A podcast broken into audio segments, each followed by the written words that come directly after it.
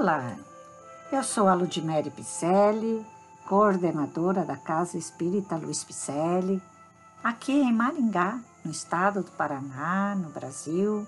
Estamos fazendo a leitura do livro Renovando Atitudes, que constam mensagens ditadas pelo Espírito Hamed ao médium Francisco do Espírito Santo Neto. Esta obra, Renovando Atitudes, recolhe trechos de algumas mensagens de O Evangelho segundo o Espiritismo, da doutrina dos Espíritos, codificada por Allan Kardec. E Hamed tece comentários na esperança de que nós possamos fazer renovações de atitudes sob a inspiração de nosso Senhor Jesus Cristo. Tenha esperança.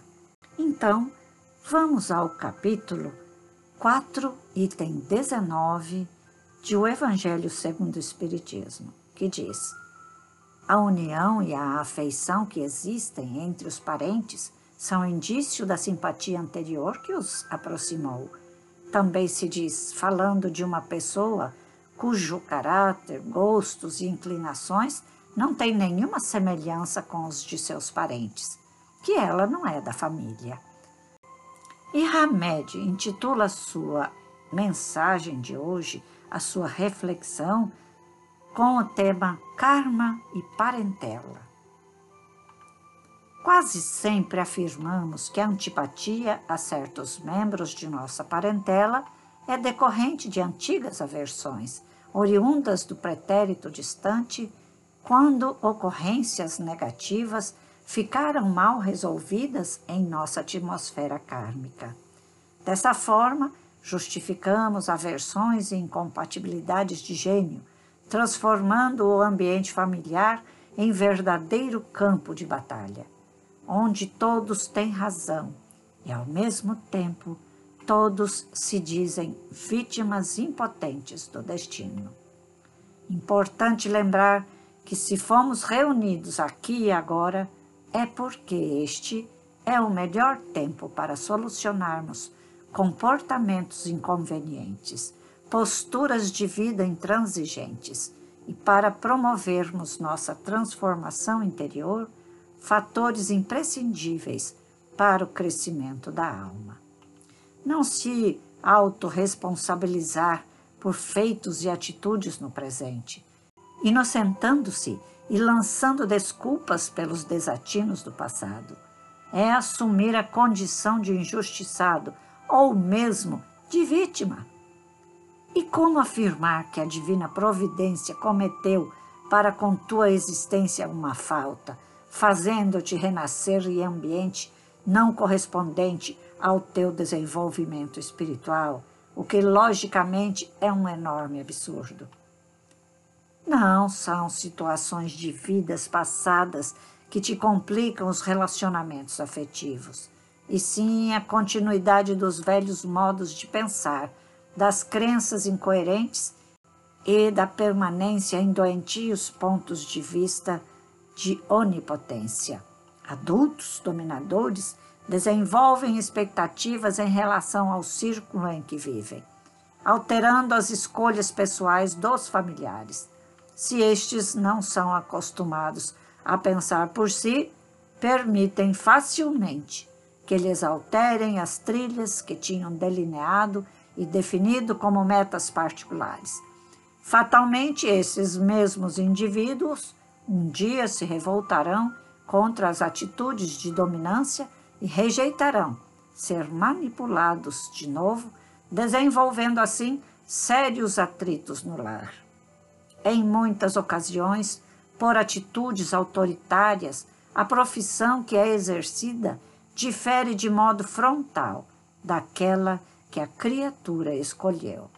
Em vista disso, ela vive constantemente contrariada por ver frustrado o seu projeto interno e se revolta não só contra quem desencadeou a intromissão em sua trilha de vida, mas também contra o mundo, a sociedade e contra si mesmo, por não ter lutado por tudo aquilo que desejava. Parentes inseguros superprotegem os seus escolhidos, tornando-os impotentes em áreas em que já poderiam ser independentes.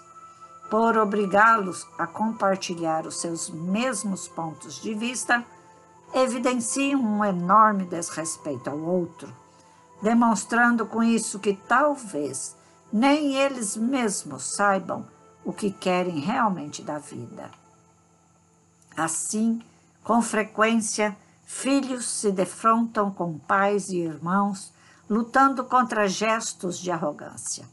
Querem ser eles mesmos, desbravar suas próprias metas e caminhos, embora às vezes se anulem com certo medo de desagradar-lhes, pelo suporte e manutenção de vida que ainda recebem deles, porque em verdade muitos ainda não conseguiram sustentar-se material e afetivamente.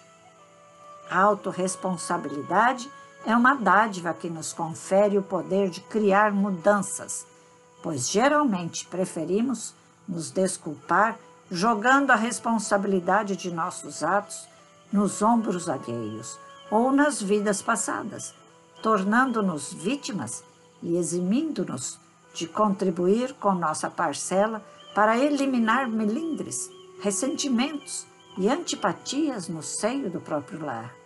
Em razão disso, tudo, para que tenhamos relacionamentos felizes no futuro, tomemos nota do lema: O ontem já passou, agora é a melhor ocasião para teu crescimento e renovação. Ai, ai, ai, as nossas armadilhas deste nosso ego, as presunções da nossa ilusão, as dependências, inseguranças, as nossas falsas vocações ou as reais tendências, elas podem ser modificadas.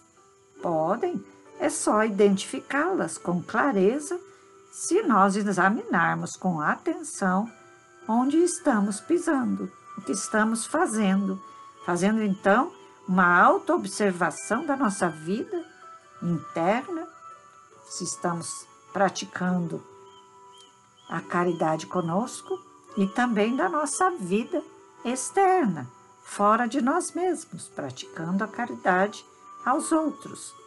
O conteúdo deste livro tem a intenção de contribuir para que todos nós possamos fazer reflexões sobre esses porquês das nossas atitudes, a fim de podermos entendê-las, dirigir os nossos passos, né? entender os seus matizes dos nossos comportamentos.